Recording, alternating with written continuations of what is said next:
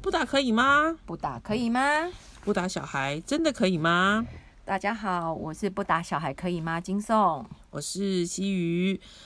诶，不晓得大家会不会想念我们？我们有一段时间没跟大家碰面了。然后呢，今天呢，在这个天气很有点冷的时候呢，不晓得大家有没有穿的够暖？诶，我们今天要再来继续读书哈。然后现在已经是新的一年了耶，哦，二零二一年。嗯，转眼之间，我们做这件事情已经三个月了。嗯哼，嗯，很谢谢大家，也蛮多的朋友给我们一些回馈，然后也很多人很惊讶，我们真的是用那样子很土法炼钢的方法录音吗？真的是没错的，我们就是在一个非常困难的情况下，我们两个人就是那叫做土炮吗？就是土炮啊！而且我们觉得我们越来越会布置，越来越快。效果越来越好。对他，他今天这个金颂今天还很开心的跟我说，他觉得越挂越好，越越挂越快，这样子就是那些布啦哈。好，新音的布。好，那我们今天要继续读的是上次呃接续之前的哈，今天是第四章，发挥主动聆听的效用。好，那的呃不是叫下半部，叫中半部哈。对，应该会录三集哦，我会讲到第三次，今天是第二次，第二次哈，第二第四章的第二次。好，今天我们要讲从哪里开始讲呢？从这本书的第一百一十二页。好，那它的 title 是父母什么时候可以决定使用积极聆听？好，那有一些人会认为说，嗯，父母是不是必须等到小孩有非常严重的问题的时候才使用积极聆听？不是的啊，嗯，因为到非常严重的时候，可能积极聆听的时候，可能要先去劝架，没有，可能你也会慌掉啊，也不知道怎么处理，可能就平常其实应该这样说，如果孩子如果平常就在发出讯息，你没有接到的时候，严重的时候，嗯，你也不会知道，哦，会变非常严重，完全憋康了，藏不住了。你说警察打电话给你吗？对，或者闹出人命来之类的，那是妇产科哦，没有，对对对，好，嗯，那那所以不一定是要遭非常严重的时候哈。那他这个书上举了一个例子啦，他说这个那个小奈特哈被妈妈的烫头发的发卷烫烫到了哈，嗯哼，然后所以他他就有一些对话哈，那所以说奈特就会哭啊，说我我的烫到手指了啊，妈咪啊，我烫到手指了，好痛啊，就哭啊，这样烫到手指这样子。那妈妈就说：“哦，真的痛死了，真的痛死了。”这样，然后，然后他他那个奈特就叫妈妈看，说：“你看烫的好严重哦。”这样，那妈妈说：“嗯，感觉上烫的真的很严重，非常痛哦。”然后奈特就说：“不，奈特就不哭了。那现在马，他说现在马上涂一些东西。”啊，妈妈说：“好的，我先用冰块冰敷，让手指冷冷却下来，然后我们再涂药膏，很完美吧？”嗯。哎，这样我这样说是因为，其实有时候人我们在生活当中，有些跟孩子的对话，并不是总是这么顺利的哈。那如果可以有这么顺利的时候，也真的很值得写下来。呃，可是他这边强调的是，我们不要那么快就会觉得啊，这是小事啊，怎么这不重要？等一下，没有那么严重。积极聆听。对啊，这这没有什么啊，你要勇敢啊，这这小伤，就是不要那么快掉入这样的。思考，嗯，那就会错失接住小孩使用积极聆听的方法。对，所以这作者作者在一百一十三页这边提到的，我觉得还蛮大的重点，就是说，妈妈，如果你去愿意或很妈妈哈，或者你是他身边的大人们愿意呃用主动积极聆听的方式跟他对应的时候，是代表了什么呢？就是说，他这个代表呈现一些态度是，嗯，这个孩子他遭逢了生命中相当痛苦的一刻。哦，就像这个这个这个瞬间，他是很痛苦的。那那这是他生命中的问题，而且他有权利，他是可以的哦，去反映他自己的感受。这件事应该是要被接纳，而不是被他人价值判断的啦。对，嗯，意思是这样。我蛮喜欢他接下来讲的这三句话哦，就是说，嗯，我不想否认他的感受，对他而言，这些感受是真实的。那我可以接纳他觉得伤势严重。而且疼痛的这个感受，然后我不能冒着让他觉得他的感受是有罪的，亦或是错误的风险。我觉得人人有感受，小孩有感受这件事情必须被接纳，而且是必须被正视的。这个他他在书里面说的这个内容这样子。然后我觉得，我觉得这个这个话真的说的很好，哎。所以他前后一蛮一致的，都在讲说，其实我们在沟通前要先处理感受，嗯，感受会摆在事理的前面，嗯，当孩子被同理、被感受，使用积极聆听，让孩子知道父母懂得他们感受，他们才比较有机会可以停止哭泣，也就是那个情绪被接住了，嗯，他就可以比较容易哭荡下来，然后。使得对方可呃，他知道对方了解他的感受，这才是他最需要的。他不是要那些建议或者那些说教，不拉不拉不拉的。嗯嗯，对，书上也说说了哈，就说，毕竟对孩子而言，能使对方了解他的感感受，对，才是这个孩子最迫切需要的。嗯，第一个需要的，嗯，他最需要的这样子。那在这边呢，其实，嗯，金仲在，呃。就是带领共学团的共学团体的时候，其实他他金钟刚有提到说，其实会碰到一个，这时候会碰到一个问题，就有有的有的有的爸妈或者是我们会想到有个问题，嗯嗯，好啦，我总是接纳他啦，我总是可以接受他的感受啦，吼，然后我可以接受他的，我可以接受他有情绪，哦，都可以接受他这些。那我我们这样带小孩的方式，是不是会弱化小孩？意思是，他什么事情就哭啊，什么事情都要别人帮他。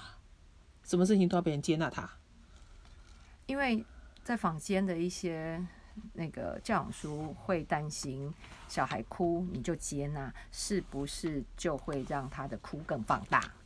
啊，一个是放大，另外一个是他没有能力解决那个问题。是是是，就会觉得这样会不会弱化他的那个小孩的状况？嗯，那实际上我们在跟孩子互动的过程，当我们第一时间有办法接住小孩情绪的时候。其实他是真的会有那个神奇的力量，会让小孩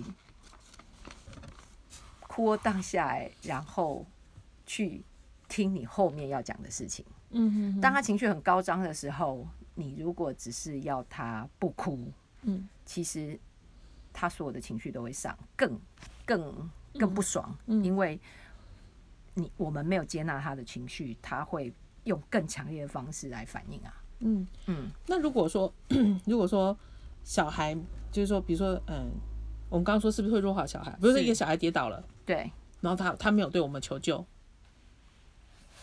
他他没有他没有他没有要要你要你帮忙他，他也没有哭，那这时候你要不要搞？哦，你好痛哦，你是不是很痛？你是不是跌倒了？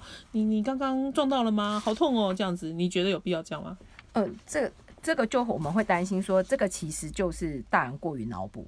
就说，其实孩子，如果你有仔细观察小孩的话，嗯，他有时候跌倒的时候，他第一个反应，他会先抬头东看西看，有没有？再决定要不要哭？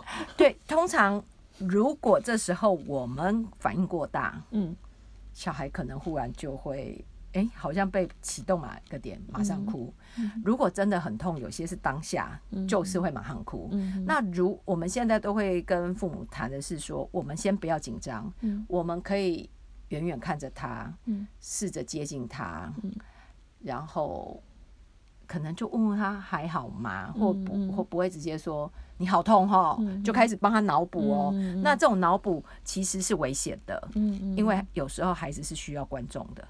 那他可能没有觉得那么痛，然后哎，我现在应该痛吗？然后他可能就会放大他的情绪，这个是我们要避免的。嗯嗯嗯，我们先不要紧张。如果真的很痛、见血或什么的，他其实第一个时间会反应出来。他第一个时间没有反应出来的时候，他其实某个程度也在观察。旁边的人会有什么反应？嗯，来决定他的反应。说得好，说得好。对你这样讲，我想起很多年前的一个往事，就是那时候我在淡水读书的时候，灯会大道还没有通车，哇，真的很久，还没有通车的时候，那路上有个大洞。可是我们那时候都还没有路灯，因为它其实还没有通车。那那我们那附近的学生就是还是会偷偷骑上去，因为他他的那个他那个并不是防防护的很严密。嗯。结果呢，路上有个大洞没看到，因为天天太黑了，我骑个摩托车整个掉进去，然后呢就觉得非常的痛。然后呢，可是我跟我自己说，我我要哭一下这样子，我我我需要哭一下这样子，因为真的太痛了。然后然后呢又又摔倒这样子。可是，在那个瞬间，我突然又可以跟自己对话，说：我现在应该要哭吗？因为车子会来来往往，如果有另外一台车开过来，然后也掉到这个洞，我不是就被压你？你，所以当下我就决定，我先不哭，虽然旁边也没有人，我不用哭给别人，我就赶快把车子抬起来，然后然后赶快到旁边去，这样子。嗯，想起了这个自己决定要不要哭的这个往事，这样。哦，哎，刚嘴没有这个，对对，刚嘴没有这个，我不知道怎么接。不用不用不用不用，嗯，反正我那时候还想说，哎，我讲出来会不会那个警察来开我罚单？哎，不会，那已经过过过了过了法律追效期了。等会大家都碰车多久？自我审查，自我审查。那所以刚刚说到是否弱化小孩，嗯，那。一个一个一个方向，我们可以分两个方向讲嘛。好，第一个方向是小孩如果有求救，对，好呃，一啊求救是一个状态。如果如果没有求救，刚刚金总说了，就是金总有提，我们有提出我们的观念。如果他没有求救的话，然后然后可以怎么面对？那他如果他求救的话，他发出讯息的话，我们可以看下面哈，下面有个例子，在是一百一十四页，他提了一个例子哈。就是就是蜜雪儿的例子，对蜜雪儿的例子。那蜜雪儿的例子，蜜雪儿发生什么事呢？哈，蜜雪儿呢，就是她妈妈要去超市购物，然后呢，把把她呢，就是这个 H 太太，这是 H 太太的经验了哈。那三三岁半的蜜雪儿呢，那个妈妈要去超市场购物的时候呢，把那个就是把蜜雪儿跟 H 太太，就是也应该就是把。蜜雪儿托托给 H 太太啦，是好，然后呢，结果妈妈就去进去买东西的时候，那蜜雪儿就开始哭了，说我要妈咪，我不管她不管怎么样，就是我要妈咪，我要妈咪这样。然后那个 H 太太说，我我一直跟她说说妈妈很快就会回来，妈妈很快就会回来了，但是她还是哭得更大声，说我要我的小熊，我要我的小熊这样。那那她就发觉她自己他自己那个用尽方法安抚他都没有效之后，他想起了。就是这个 H 太太想起了立积极聆听的方法，他其实他还说他沮丧的说，就是因为可能被闹到有点沮丧这样啊，他沮丧的说，当妈咪离开你的时候，你很想念妈咪。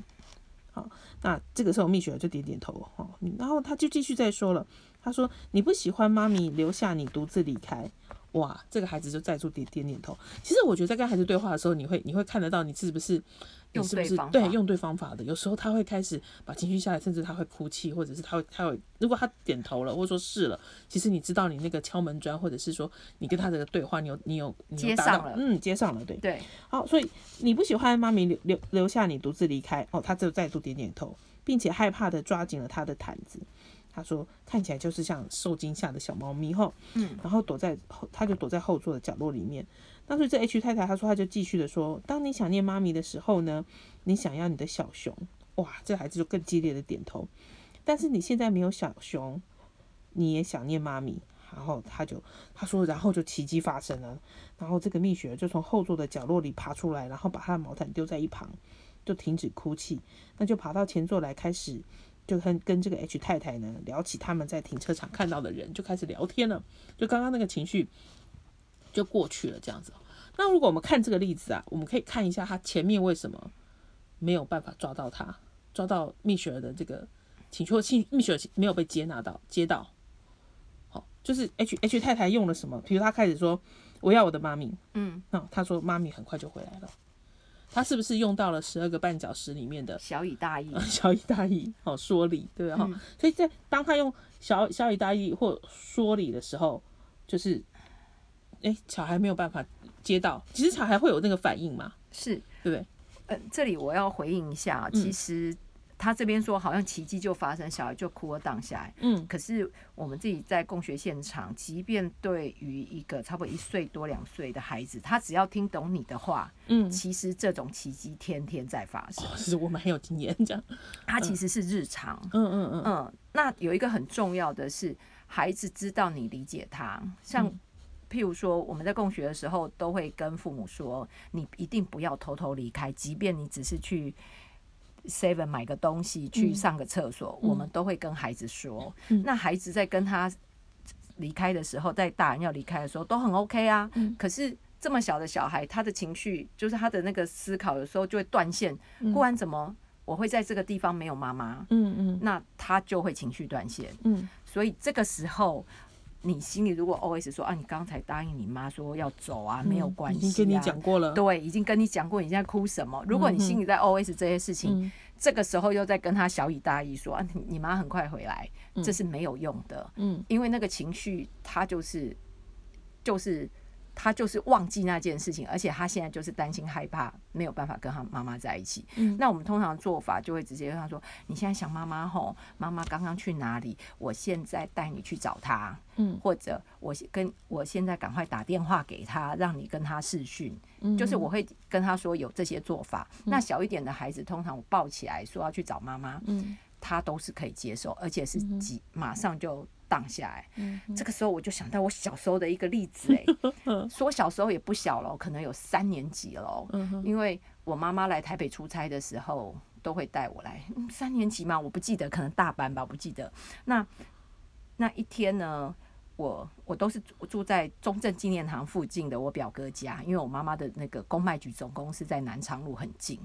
那一天我醒来看不到我妈，嗯，然后。我的姨丈还有我表哥就一直跟我说，我妈妈去上班很快就回来。嗯我真的哭哭哭哭到我妈妈回来，因为我那时候印象很深，我一直脑筋里在想的是，我现在在台北，我妈妈去上班应该在屏东的那个公卖局。嗯，我不晓得台北的公卖局在哪里，所以对我来讲，我就是被我妈妈放到一个距离我家五六个小时的地方，我害怕恐惧是是巨大。嗯，所以那时候长辈跟我说，妈妈。在在马上就回来这件事，我完全没有办法接收进去。嗯哼，我那时候卡住的是，我妈妈怎么会回到屏东去上班？因为我的概念就是我妈妈 在屏东上班呢。嗯，长辈一直说，所以那时候完全没有办法接住这个东西。嗯，你脑筋运作不了。嗯，那这件事到现在我都还记得。嗯，我真的记得我哭好久好久，哭到我妈妈回来哦。嗯，对，就是那个情绪没有被接住，又脑补错。嗯，就整个大混乱啊！我觉得，特别是学龄前的小孩更需要这个。嗯嗯嗯。所以接住他的情绪，去去陪伴他那困扰，才是我们沟通最重要的第一步啦。嗯嗯嗯，对。哎，你这样讲，我想起来，我们刚才都没有这个对回忆起往事。对。可是我那时候我很大了，在二十五六岁已经开始工作了。是。然后跟朋友一起到蓝屿去浮潜。哦，那么二十多年前的蓝雨，嗯，然后当然有准备那个救生衣啊，有核废料了吗？有吧，那时候早就哦，对，那这这浮潜哦，那海非常漂漂亮，我也是后来才知道的。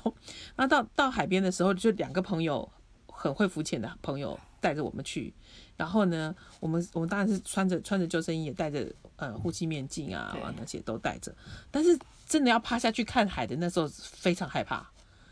会掉下去，会沉下去，会死掉。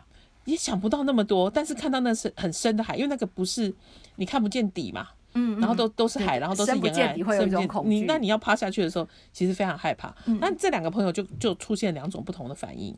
那这两个孩这不是两个孩这两个朋友都很会游泳，那他们都在海里面叫我，对，就说下来下来下来，一个一个就是一直说下来，赶快下来，赶快下来，这样子，我就一直跟他说不行，我害怕，不行，我害怕，嗯。赶快下来，赶快下来，待在这个这个这个这个对话里面。那另外一个朋友呢，就是说，我就说，呃，当我说害怕，我说我，那他问我说，那你怕什么？我说我怕会沉下去。他就说你有穿救生衣。他他提醒我说你有穿救生衣，你不会沉下去。好，我说可是我怕我没办法呼吸。他说你有呼吸面镜，你可以呼吸。就是一层一层一层。我说这样这样看起来，我说那可是我怕我会飘走。就是我怕我会飘飘到那个，因为我我够大了嘛，我二十几岁了，我可以说出我具体的害怕是什么。是我怕我会飘走，再看见的时候已经在海南岛之类，那飘真的有够远。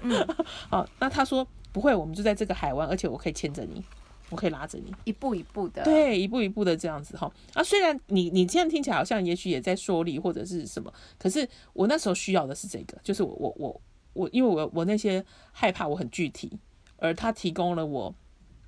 我现他让我知道我的现况是可以不用这项害怕，因为都都已经有些防护了。那接下来我就真的趴下去了，是让我第一次看到蓝鱼的海有多么的漂亮，这样子。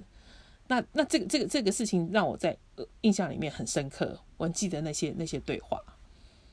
所以相对这两个朋友，第一个只有一直说下来下来下来，对你来讲是没有帮助的。对，可是这个有一个先决的条件，是因为你是个成年人，嗯。而且有办法很清楚的说。但是当我们今天面对学龄前小孩或者是青少年，有时候他没有办法说的那么清楚的时候，我们就得先接情绪，对，先接情情绪，对后面要试着猜，才有办法一层一层是的剥掉，是。不过我其实想说的是说，嗯，不要以为大人之间就就不需要用这个方法。对对，或者是说你就是下来就对了，这样子，啊或者是说嗯嗯胆小鬼，胆小鬼对啊，怕什么啊？嗯不会怎么样？你看我们都下来了，哦，好棒哦！嗯对对不是这样而已，这样子哈。嗯好，那回头说，其实再如果再回头刚刚说到说会不会弱化小孩，那其实其实我们我们这样的就是或者我们我们推荐用积极聆听的方式，这样的方式其实是不会弱化小孩的，就是还是回头那个说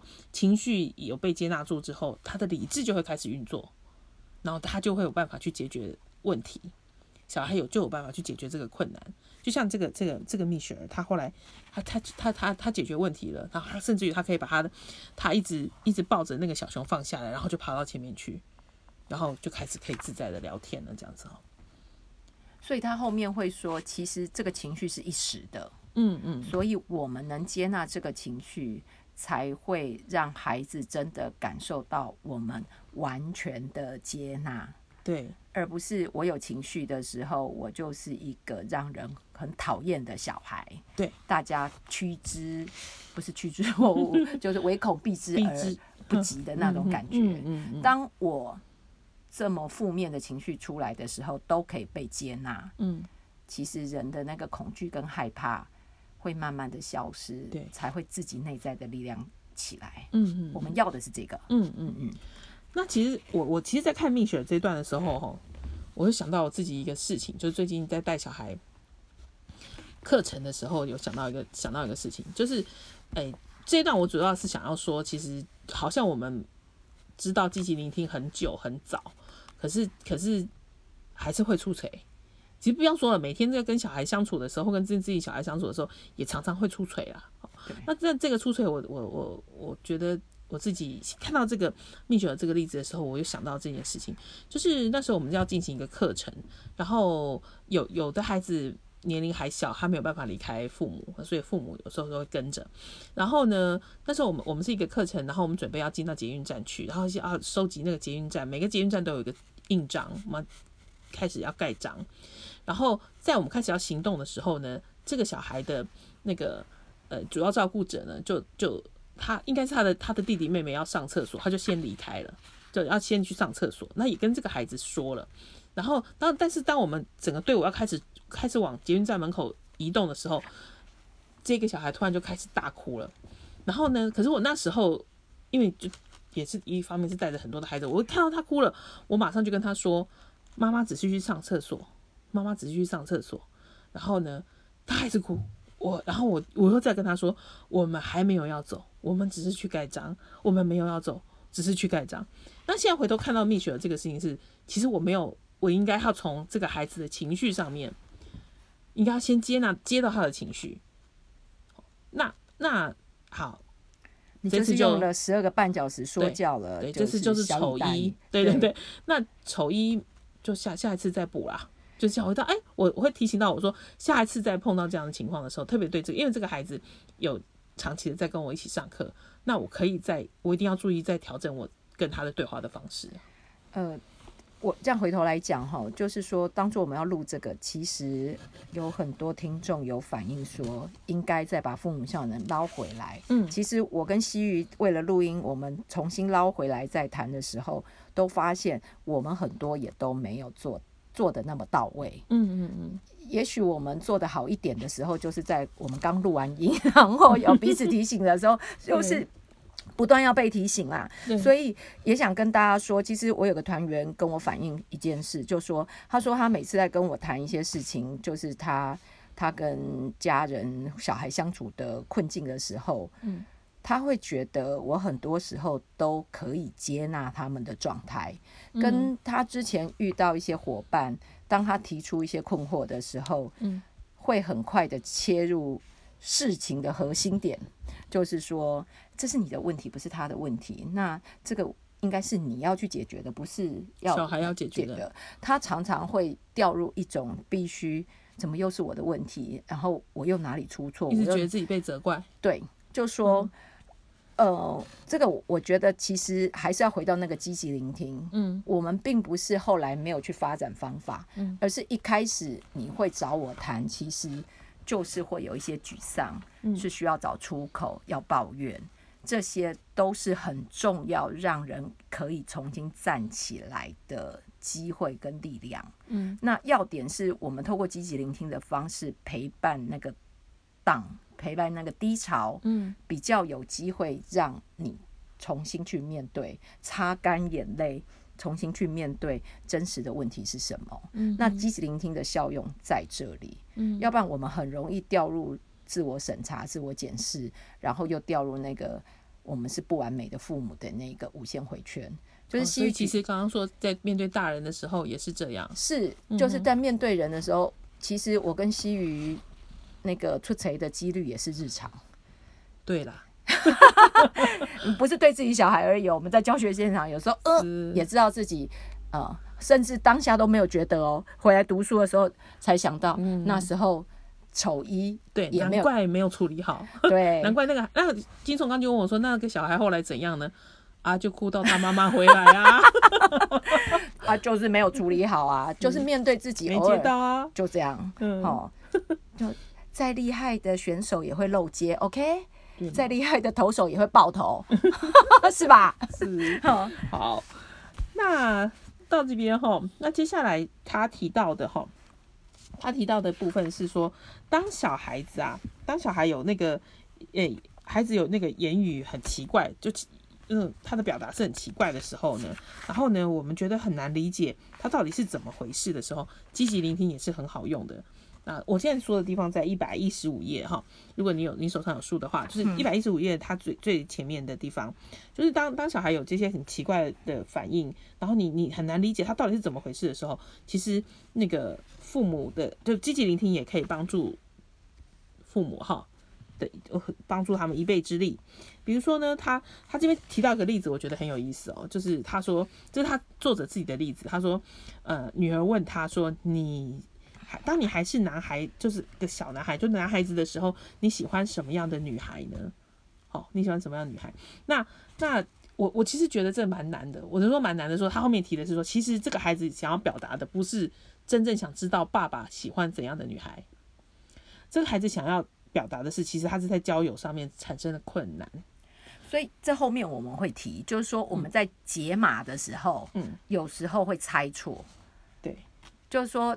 我们要去解构小孩这句话弦外之音要表达什么的时候，嗯，那当然攸关你跟这个孩子的默契，跟你猜他的经验都会有关，嗯，所以解码错也是日常，嗯，所以要不断的练习才有机会比较精准的猜到啊，嗯，对他他就是，其实你开始的时候，你可能会以为他要问你的是。你你喜欢什么样的女孩？对，喜欢什么女孩？那你就告诉说，哦，我喜欢头发长的、眼睛大的，什么什么这样。对对对，那那那，其实你还是，即使我觉得不要给自己太大压力，说，哎，我不会，我不会接嘛。那其实你你你在跟他回应说，我喜欢我喜欢呃头发短或者什么哈怎么样的，你可以看，你可以观察孩子的反应跟表情，因为他毕竟是特别是自己的孩子是长期生活在一起的，那你会知道说，哦，我没接到，其实他要问的不是这个。嗯哼，那就换再再换一个方向跟他谈，那那那我觉得就会有机会去猜中他，不然其实吼说实在的，要要每个爸妈当解语花也是很不是那么容易。解语花 对解语花，然后肚子里的蛔虫啊，什么心中的小星星，没有那么容易啦。就是但是但是呢，我觉得还好是不要太给自己太大压力，是你还是会有机会的。就是因为因为你跟他生活在一起，你你那个反应，他那个反应，你会知道说哦不太对。那你会知道，再再继续，再继续换其他的方式追问他。那，嗯，他这边哈一百一十六页还有提到说，当孩子传达出不太寻常的讯息的时候，其实又或者是他寻常传达出这些问题的时候，其实他们就他就意味着说，这些孩子他在他在困境里面了，然后他有困难，然后呢，他觉得积极聆听会让父母得以进入那个孩子的。问题核心，然后你可以提协协助他，然后让他去重新界定问题，然后着手解决问题。这样，那那他其实会认为说，你其实这时候千万不要直接提供解决之道给孩子，然后呢，因为呢，这样会导致呢，就是父母错失帮助孩子解决真正问题的良机。因为因为如果如果说孩子如果发现你发现你又要又要直接帮忙他，对他其实通常会开始会开始反抗这样子。然后，所以他这边说，嗯，最主要是当孩子在提出这些问题给你的时候啊，哈啊，这个我们很容易发生，但是就是 还是要讲给他听。就是孩子孩子在提出问题的时候，我们很容易会有很传统的反应。就是告诫啦、说教啦、哈训诲啦、教导啊、评估啊、判断的讽刺，甚至于讲笑话，轻轻带过，这么很很容易会这样子。那那那这个东西反而会让小孩不愿意跟我们谈，因为或者是一一下子就让他产生反抗的感觉。也就是那个十二个半小时啊，嗯，就说我们一其实。现在这一章在讲的，无非还是告诉你，积极聆听后，不要又很快的用出十二个半小时。那为什么积极聆听这件事情这么重要？其实回到大人的世界里面，积极聆听有一个很重要的是，孩子发出讯息，他不要听你这么多建议，是因为他我们建议出来的时候，我们就是。孩子很容人很容易觉得不被接纳，嗯就会觉得好像我又做错什么事情之类的。嗯，那特别想提的是，这是我自己的感受啦，哈，我要大大的赞美那个台北市立图书馆。对，就是那个我不知道大家有没有这样的经验，就是借很多书嘛，我们有很多图书证，借了很多书，就是有些书呢搞不清楚丢在哪里，或者我真的已经在还书机还了，但是。电脑显示就是没有那本书，没有还，没有还。对，那作为一个要积极面对问题的人，你还是要去解决问题吗？那我的经验是，我觉得图书馆是相信人的，我就直白告诉他说，我觉得我有还，嗯嗯，但是我就是真的都找不到，但是我不知道是，我还曾经跟他说，我真的找不到。可是我那时候是跟他说，我记得我有还啊，但是我不知道是图书馆那边出问题还是我出问题。嗯，当下他就立刻在电脑上帮我呃标记呃声明归还。那声明归还叫声明归还，对，就叫声明。我有声明我归还哦。实际上这本书现在不知道在哪里。大家用过图书馆很多书都是去向不明嘛，哈，有一个可能就是我造成的。对，那声明归还，那那过程里面我真的有发生是。我真的丢在家里，或丢在哪里，后来找到拿去还，也有真的发生是图书馆自己 lost 掉了，嗯嗯，所以这两方面都有可能。但是我觉得被接纳的是，他不会觉得你一定是为了想占有这本书偷偷干走，嗯嗯，而是他是以信任人为前提，嗯，来看待这件事情，嗯，那。为什么这时候提出这个呢？有很重要的是，当孩子发出他的情绪跟讯息的时候，嗯，他是被信任，嗯，我有任何的负面情绪，任何不好的情绪都是被接纳的，嗯。那实际上图书馆的书，我们其实生命归还放在那边，好像是我人生的污点一样，就是你会在意这件事情的，你会想办法要把那本书。我好像有两次。还是三次生命归还，但是在家里后来又找到了，我赶快拿去还，说抱歉，我找到了。我我还有发生过，就是找不到，然后跟他们说要怎么处理，就是要找那一版的书出来，可是那一版太 popular，要找到同一版还真难。对对，改版很多。别闹了，费曼先生，我还记得你问过我。对对对，后来管员有协助我，因为我我拿到那版本太旧了，他就用他自己的书跟我交换。还给图书馆之类的，就是其实图书馆有这样的胸怀是蛮好的哈。对，就是我觉得想特别提，就是信任人那件事情会给人力量，积极聆听的效果是在这里。嗯嗯嗯，对，而不是呃被质疑你可能干周书啊或什么什么的，对你这么大，怎么你没有把你的东西管理好啊？什么这些价值批判，嗯。你的意思是说，当我们有时候快撑不住的时候，我们就心中念念台北市立图书馆，这样吗？OK，呃，我我我想提的还是积极聆听，有一个很重要的是不价值判断，而且相信你这个时候有这样的情绪都有其存在的必要。嗯，这样可以吗？可以，OK，好，好的。我们今天的时间呢，讲这么少，要命！有到有到有到有到我们预计的地方啊。哦，好好好好。那我们今天呢，今天哎，时间差不多，然后我们这一集先录到这里，然后呢，我们还会继续再读，下一次我们会把第四章全部读完。呃，希望希望 希望，而且是积极聆听会产生错误哦。嗯，哎，对，积极聆听会产生错误，那是怎么样的错误？然后怎么避免？这样或怎么调整？好。好，下次见，拜拜，拜拜。